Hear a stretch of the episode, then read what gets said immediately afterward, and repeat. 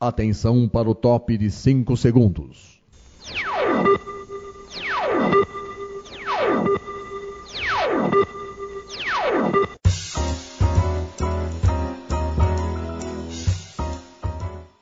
Está no ar o programa Making Off. Os segredos e os bastidores do mundo da publicidade e da propaganda. A apresentação de Regina Antonelli.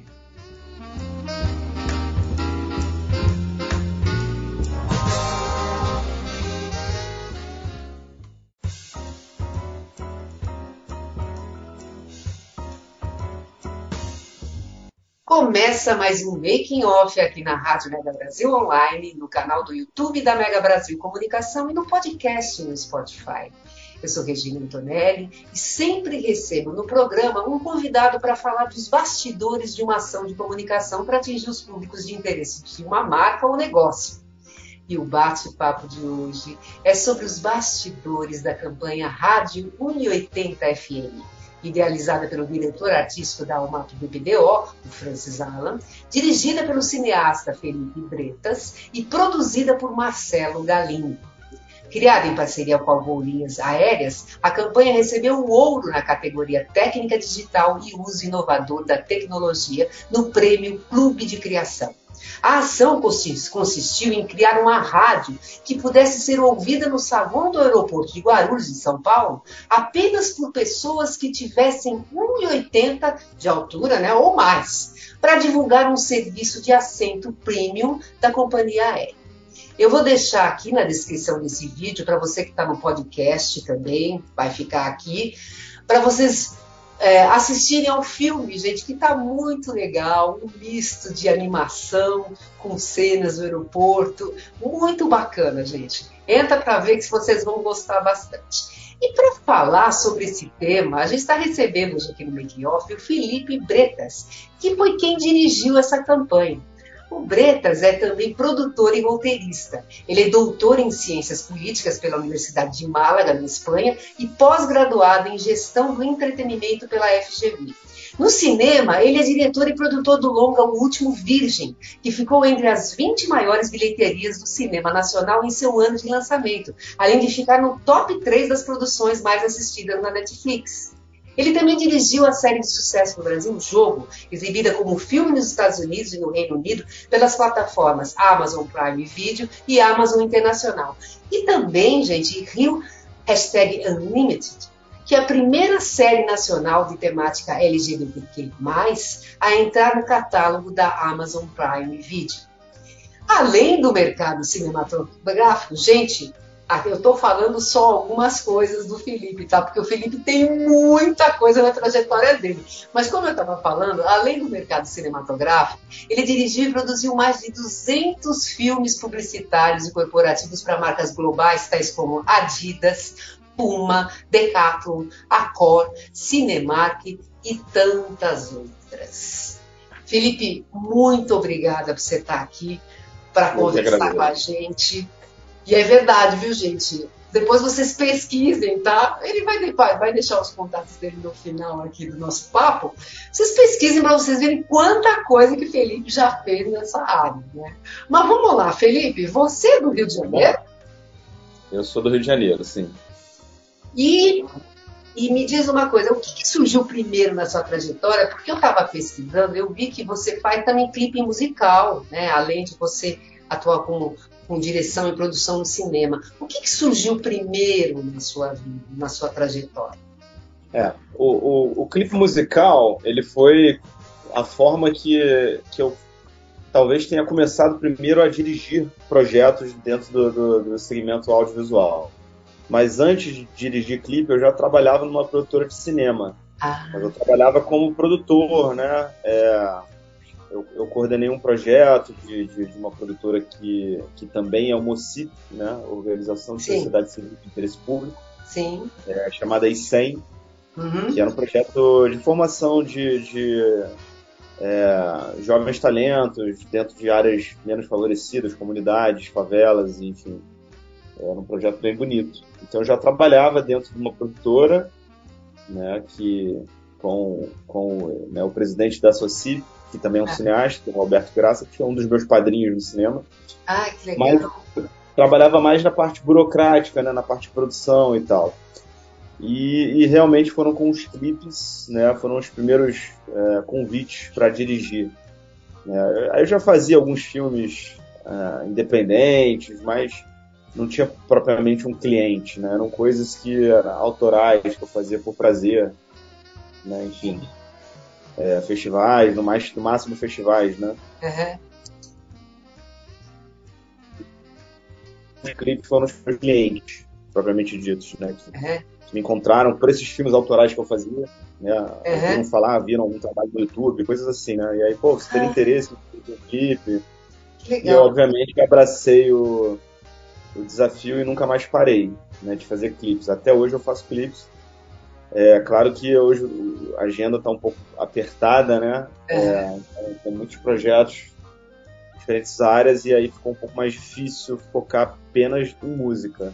Mas eu adoro fazer clipe, até hoje eu faço. Inclusive, lancei um clipe recentemente, uhum. uma artista chamada Nabru, Sim. que é da Spoiler Produções uhum. Production que é um clipe de trap meio afrobeat.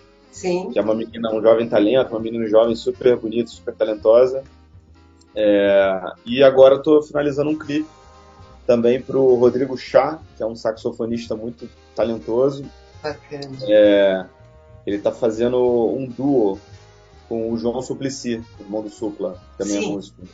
É um clipe sobre o carnaval aí, que os tamboristas estão esquentando aí pro carnaval e a gente está fazendo um clipe para eles. Ai, que legal! Então tem muita coisa de música, né? E, e me diz uma coisa, a direção, né? Você como diretor, produtor, como é que você se preparou para atuar nessa área, né? Ao longo dos anos, o que que você fez, o que, que você estudou? Olha, eu, eu, eu costumo comparar o, o diretor como um maestro, né, numa orquestra sinfônica. O diretor, né, em geral, claro que toda regra existe exceção. Ele é um, ele é um técnico, né, um cargo técnico que ele, de alguma forma, ele domina todas as etapas, né, do processo. É, e foi justamente a minha história foi justamente daí, né? Então, eu já tinha feito um curso né? Eu, eu vim de outra área, né? Eu era empresário, uhum. é, e aí eu tive uma crise existencial, né? Que eu não estava satisfeito com o que eu fazia. E, e aí eu comecei, como eu te falei, a fazer projetos autorais, como, uhum. quase como um hobby, né? É, e aí fui gostando, né, desse, desse hobby, digamos assim, e aí fui me questionando, bom, será que esse hobby talvez não pudesse ser realmente a minha profissão?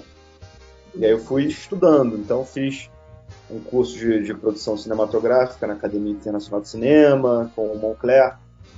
E aí eu, eu fui né, assistente de produção num primeiro curso, que teve o André Gonçalves, foi o protagonista, o Moncler dirigiu na época, que era o, é um cara das antigas do cinema, né, o Moncler, Jorge Moncler.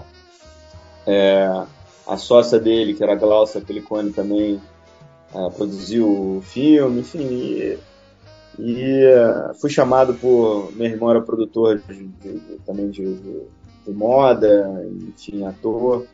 Acabei produzindo com ele alguns editoriais de moda. Enfim, comecei a, a trabalhar nesse universo como freelancer.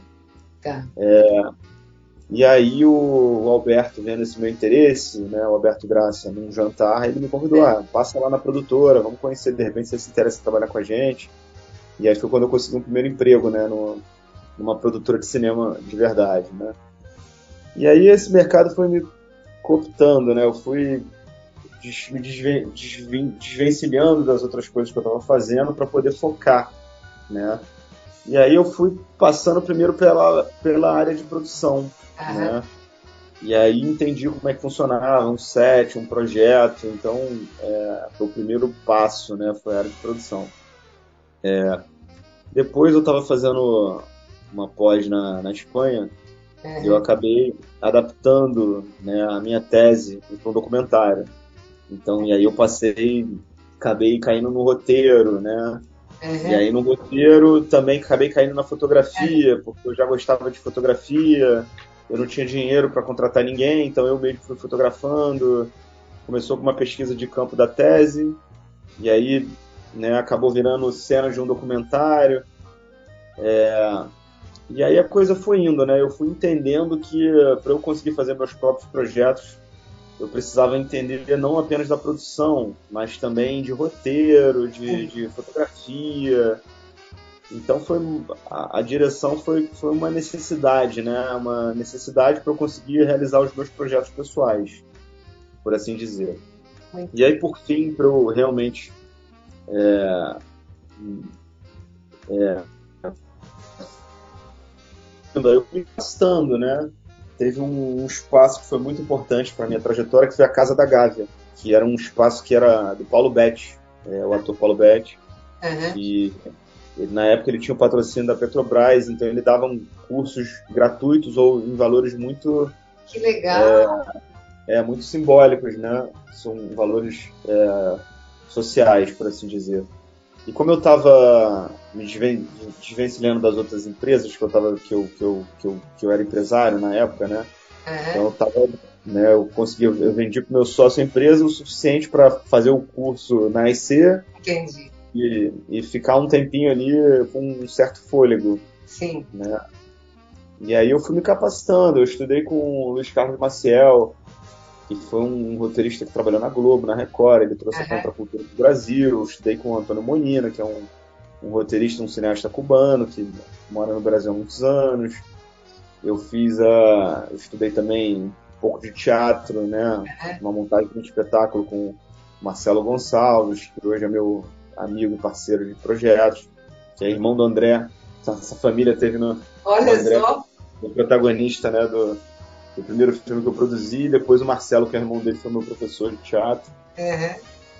Eu fui estudando, né? Fui estudando. Depois eu passei para uma outra produtora, uhum. né, que chamava Ópera Prima, é, que é do Paulo Siqueira e do Ander, Aderson Lago, que, né, que eles também fizeram um projeto de né, um reality que eu participei chamado Operação Cinema, uhum. que aí foi é, o meu primeiro curta de ficção foi dentro desse, desse reality, que ele juntava é. vários cineastas né, de diferentes áreas de roteiro, de produção, e aí isso é, fez com que é, esse grupo organizasse projetos dentro desse reality.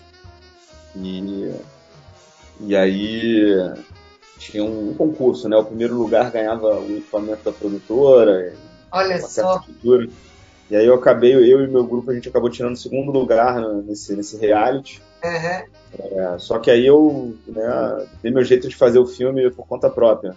Uhum. É, mesmo sem o apoio da produtora, né? Porque a gente, digamos assim. Eles acabaram apoiando na finalização, uhum. né, não dando equipamento, mas aí eu consegui um, um, diretor de fotografia parceiro que tinha equipamento. E aí eu fui, eu fui indo. E aí dentro dessa produtora, fazendo né, um estágio com eles lá, é, eu, eu acabei aprofundando um pouco mais de roteiro com o Paulo, direção, é. finalização, fotografia. Eu fui fazendo um pouco de tudo, né? Fui... E me diz uma coisa, no fim, quantos anos já que você já está nessa estrada? É, acho que agora, né, eu tô com 41, já são uns 15 anos nessa estrada, pelo menos, né? Ah, vamos lá. É, o que era antes, antes de dessa nova campanha, né, que a gente vai estar tá falando um pouco mais dela no decorrer da nossa conversa, é, esses assentos já existiam. Como é que eles eram divulgados? Né? Para quem que eles eram divulgados? Quem que era o perfil desse público? Né? É, o, o que, qual era a referência que a gente tinha para saber? Qualquer pessoa podia ir lá comprar o, o, o assento, porque ele era mais confortável ou tinha alguma a, a, divulgação, tinha alguma divulgação específica para atingir esse público? Conta um pouquinho sobre isso. É, justamente. Primeiro eu vou contar como é que funciona né, um trabalho entre uma agência e produtora. Né? Tá. É, a produtora geralmente é, é, responsável por executar os, os filmes né, que são criados pela agência. Tá. Né?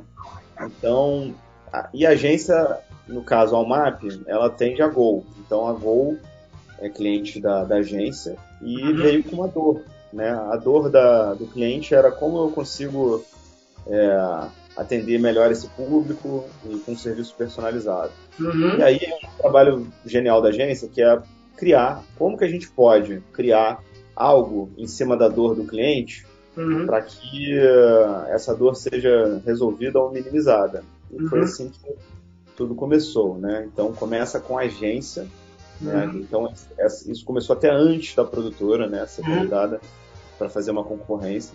Então uhum. começou a agência pensando como que eles vão criar essa dor. E aí entra o Francis e a equipe brilhante da Almap uhum. ter bolado, né, essa campanha.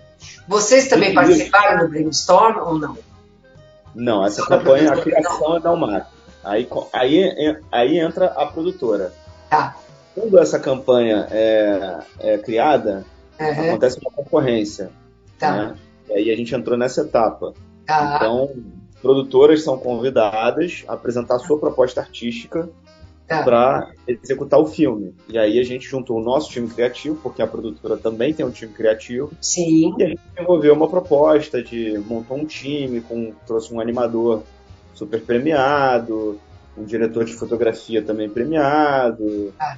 É, enfim, a gente montou um time legal e uma proposta legal. A gente fez um, um pitch deck, né, um, uma defesa da nossa proposta e a gente ah.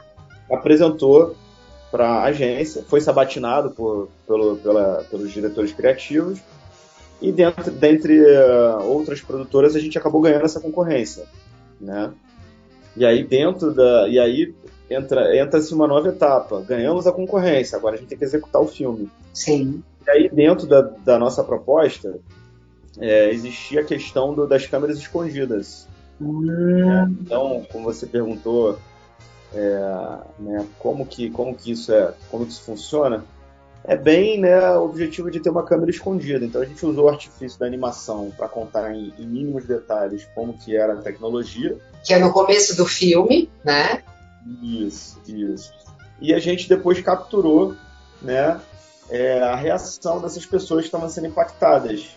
Então a gente tinha três câmeras é, com lentes é, teleobjetivas que estavam de, de é, escondidas, né? É, captando reações, né? E antes disso tudo, a gente teve que mandar um, uma pessoa da nossa equipe para Paris. É. essa, essa caixa de som, ela foi encontrada, né, dentro de um estúdio que fazia essa tecnologia em Paris. Então teve uma pessoa da nossa equipe que, que, que, que foi pegar essa caixa de som em Paris, Ninguém, que, ninguém que tinha menos de 1,80m ouvia nada. Não, não, porque a tecnologia foi criada para isso, né? Nossa! E aí, de Paris, essa caixa foi para São Paulo, para o galpão de, um, de, de cenografia. Uhum. Da, da cenografia ela foi criada um totem.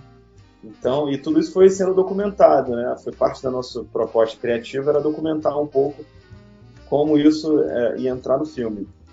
E aí, finalmente, depois, tem toda uma negociação com, com, com a Gol, com a Infraero, com a empresa com que administra o, o aeroporto, para as câmeras ficarem escondidas. Bom, foram dias e dias de produção, né, para entender como que, que, isso ia acontecer.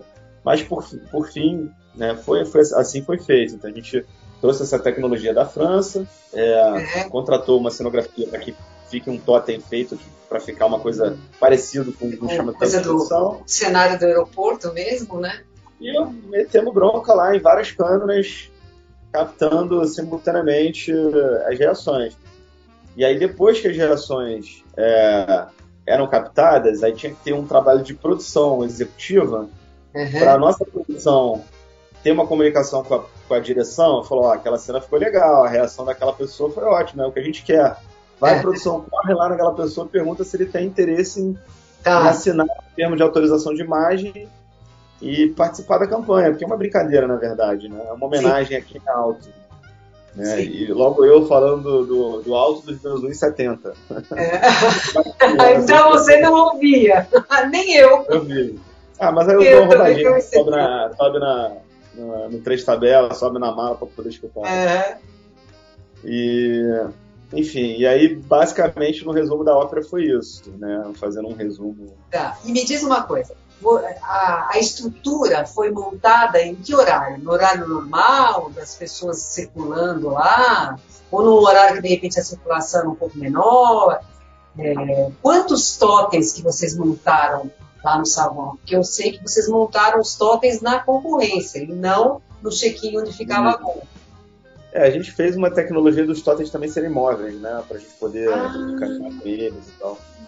E, bom, a filmagem começa cedo, né? A gente chegou 5 horas da manhã, então acordamos às 4 né? e mobilizamos a equipe para estar às 5 horas da manhã já montando tudo. Porque o primeiro horário de pico é de manhã, né? Nos é. aeroportos. 6, 6 e meia já tem voo. Com certeza. Então, Esse horário já tem gente circulando no aeroporto. 6, 6 e meia a gente já estava postos com tudo pronto. E, e me diz uma coisa, é, vocês é, vocês, é, na realidade, vocês começaram essa ação quando? Quanto tempo essa ação ficou no aeroporto? Ela continua no aeroporto, essa ação?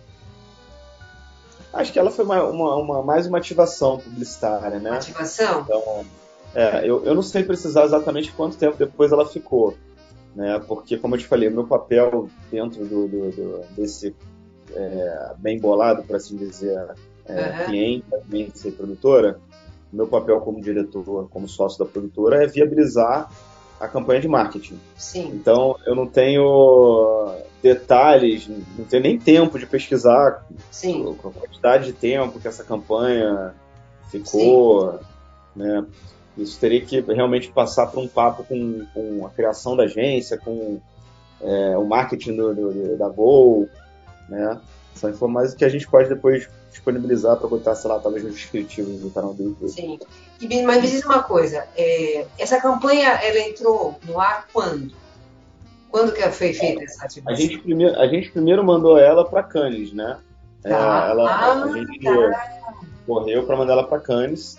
Tá. É, então a gente entrou, né, digamos, na seleção e tal, não fomos premiados em Cannes. Tá. Depois lançamos a campanha formalmente na internet. Também não sei precisar a data exatamente, mas coisa de uns dois meses atrás. Uhum. Um mês atrás. É, e, por fim, ela entrou no Clube de Criação, né? Que é um... Sim. É uma premiação que acontece entre as agências de publicidade de São Paulo. E foi aí que o, o case foi veiculado, né? E, e, e, os publicitários gostaram, né? E, tanto é que deram um prêmio pra gente. Deu um prêmio de, de, de, de ouro, né? Como a melhor campanha e ganhou um prêmio de bronze também. Não, realmente é, é, não, é incrível. É muito incrível, viu? Mas diz uma coisa, o Felipe, é, que outros desafios vocês tiveram nessa execução do projeto que as pessoas nem imaginam que vocês devem ter passado por isso? Conta um pouquinho para a gente, porque pelo que você me falou no bastidor, né, nesse intervalo que a gente teve de um bloco para outro, foram desafios imensos. Então, conta. Vamos lá. O primeiro desafio né, é, de todos foi, foi ganhar concorrência. Isso é, é uma coisa que. Né? É, mas uma produtora ganhar uma concorrência numa agência tem que ter feito um trabalho de criação, são algumas pessoas trabalhando, e isso é um trabalho que é no risco, né? Não tem um. Ah, se você não ganhar concorrência, às vezes você trabalhou uma semana, virou noite, fazendo uma apresentação para vender a sua ideia para a agência. Sim. E aquilo, às vezes, é um, é um tiro na água, né? Então, acho que o primeiro desafio já vem daí, né? De, conseguir juntar é, a equipe da produtora com outros projetos em paralelo rolando para que a gente conseguisse fazer um, uma, uma, uma, uma, apresentação que, que fosse no risco, mas que, que fosse bem feita. E, e então, já, acho que já ganhar a concorrência já é um primeiro desafio. Depois teve, tiveram desafios logísticos, né? É, a produtora tem sede no Rio e em São Paulo. Então, é, parte da equipe era do Rio, parte da equipe era em São Paulo.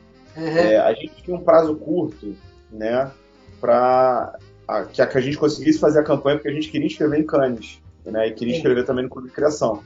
Então, é, esses festivais, eles também têm prazos, né? Uhum. É, então, a gente teve que correr com a produção.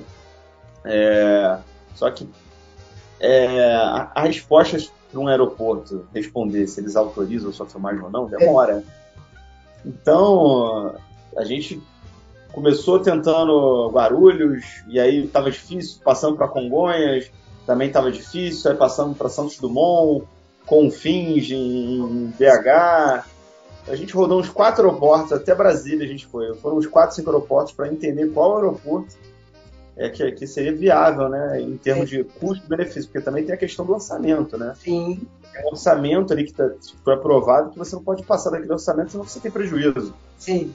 É, então, teve essa questão logística, né? A gente mobilizou aí um time de 20 a, 20, 20 a 30 pessoas, né? Entre produtor, é, é, diretor de fotografia, finalizador, pós-produção, é, sendo que teve gente do Rio, gente de São Paulo, tem toda a logística de levar as pessoas, Sim. chegar às 5 horas da manhã no aeroporto, montar tudo, preparar, como eu falei, mandar essa é, uma, uma, uma, pessoa daqui buscar esse equipamento na França. Vocês montaram isso num dia? Num dia só? Não, não. Não, quer dizer, a, a ação si só sim, né? Mas para chegar, para esse dia tudo funcionar, teve três semanas de pré-produção, né? Ah. Para tudo funcionar em um dia, você tem três semanas para aquilo, né, de planejamento. E o outro desafio enorme era é, gravar sem, sem que você fosse visto, né? Sim. E depois ter uma comunicação que era por rádio entre os câmeras, a direção e a produção. Pô, ficou legal essa pessoa vamos lá, para tudo, corta a câmera, corre lá, e aí tem um convencimento da pessoa então, para que ela apareça. essa abordagem? Você chegava perto da pessoa, nesse mundo que a gente vive hoje, que pelo amor de Deus tanta coisa acontece, o que, que as pessoas. Teve gente que não aceitou? Com certeza, claro, tem gente que não aceitou. E aí você, ah, pô, tem que ficou lindo, deu certo, a reação da pessoa foi ótima. Mas a pessoa fala, não, não, eu não quero parecer Aí você, né, pô, por favor, vai ajudar a gente. Não, não, eu não quero. É redutível. Ok, tudo bem, obrigado. A gente tem que apagar aquela imagem. Tudo bem. E aí, né, isso tem uma tem um trabalho ali humano de, de Sim. explicar o que, que é, o que, que não é. E a grande parte das pessoas acaba topando a brincadeira, porque entende que é uma brincadeira, é uma ativação, né? É, publicitária. Né? Quanto tempo? Quanto tempo que vocês fizeram imagens lá? Quantas horas de gravação? Ah, um, um total do trabalho umas 18 horas, assim, sem parar. 18 horas, sem parar. E, e aí o trabalho de edição também você está contando aí ou isso é Ah, não, 18 horas só para filmagem. A edição é muito mais tempo. Foram mais umas duas semanas aí de edição e pós-produção trabalhoso, né? O filme tem quanto? Dois minutos ah, e pouco. Dois minutos demora um mês para fazer. Pois é, né? Coisas que as pessoas não sabem mesmo, né? Não sabem. Não, as pessoas não têm a mínima ideia. Não tem a mínima ideia que para fazer um vídeo é. dois minutos demora um mês para fazer. É. Pois é. Tá bom então, Felipe. Olha, Felipe, quem quiser conhecer mais sobre o seu trabalho, quiser conversar com você, Quais são as formas de contato? Bom, a rede social acho que é a melhor forma né, de manter contato. O meu Instagram pessoal é o meu sobrenome, é Felipe Debretas. Né? Ah. F-E-L-P-E-D-E, B de bola, tá, R-E-T-A-S. É, tá. Felipe Debretas, tudo junto. A produtora chama Multifocus, tá. só que a gente tem é, o Focus com PH. Tá. Então eu vou soletrar também. Multi, M-U-L-T-I, é, Focus, P-H-O-C-U-S. Então, Multifocus, M-U-L-T-I, P-H-O-C-U-S. E a gente está é, no LinkedIn, a gente está no Instagram, a gente está no Facebook, a gente está no também o site multifocus.com.br. Né? A gente está em todas as plataformas, por assim dizer. Acho que essa é a melhor forma. Quem quiser conhecer um pouquinho melhor o trabalho da produtora, também pode entrar no site, tem um pouquinho do portfólio, de curiosidades. Mas acho que a rede social, o Instagram, é bem ativo, né? Tanto o meu pessoal quanto a produtora. Então já dá para ter uma noção ali boa. Tá ótimo. Felipe, muito obrigada, viu? Gostei muito desse agradeço. papo e com certeza você tem altas histórias para contar que a gente de repente marca numa próxima oportunidade. Não é mesmo? Eu que agradeço a oportunidade, acho que o trabalho né, do jornalismo é super importante para pontuar, né? São, assim como tem a agência, tem a produtora, também tem a, né, o jornalismo que traz essas pautas, enfim. Então, são trabalhos que se complementam, que são maravilhosos. Com certeza. Então tá bom, então deixa eu só passar uns recadinhos finais aqui pro pessoal. Gente, o Making Off vai ao ar toda quarta-feira às 10 horas da manhã na rádio para acessar www.radiomegabrasilonline.com.br. Nós também estamos no canal do YouTube da Mega Brasil Comunicação. Entra lá, acha o programa, toca o sininho, porque toda vez que tiver entrevista nova, você vai ficar sabendo e você não vai querer perder, não é mesmo? E a gente também está no, no podcast do Spotify. Gente, um grande beijo para vocês e até a próxima. Tchau, Felipe.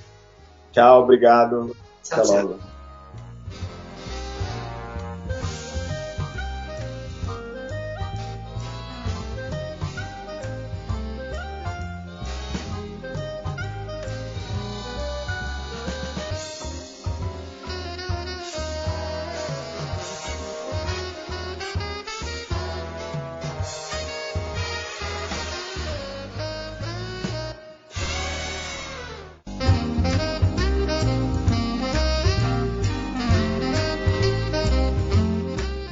Termina aqui o programa Making Off, revelando os segredos e os bastidores do mundo da publicidade e da propaganda. Making Off é veiculado todas as quintas-feiras, às 10 da manhã, com reapresentações às sextas, às 2 da tarde e aos sábados, às 7 da noite, aqui na sua Rádio Mega Brasil Online, que agora também é TV. Acompanhe o programa Making Off também em imagens no nosso canal no YouTube. Informação, entretenimento, conteúdo exclusivo e relevante você encontra na Rádio TV Mega Brasil Online, um canal a serviço da comunicação.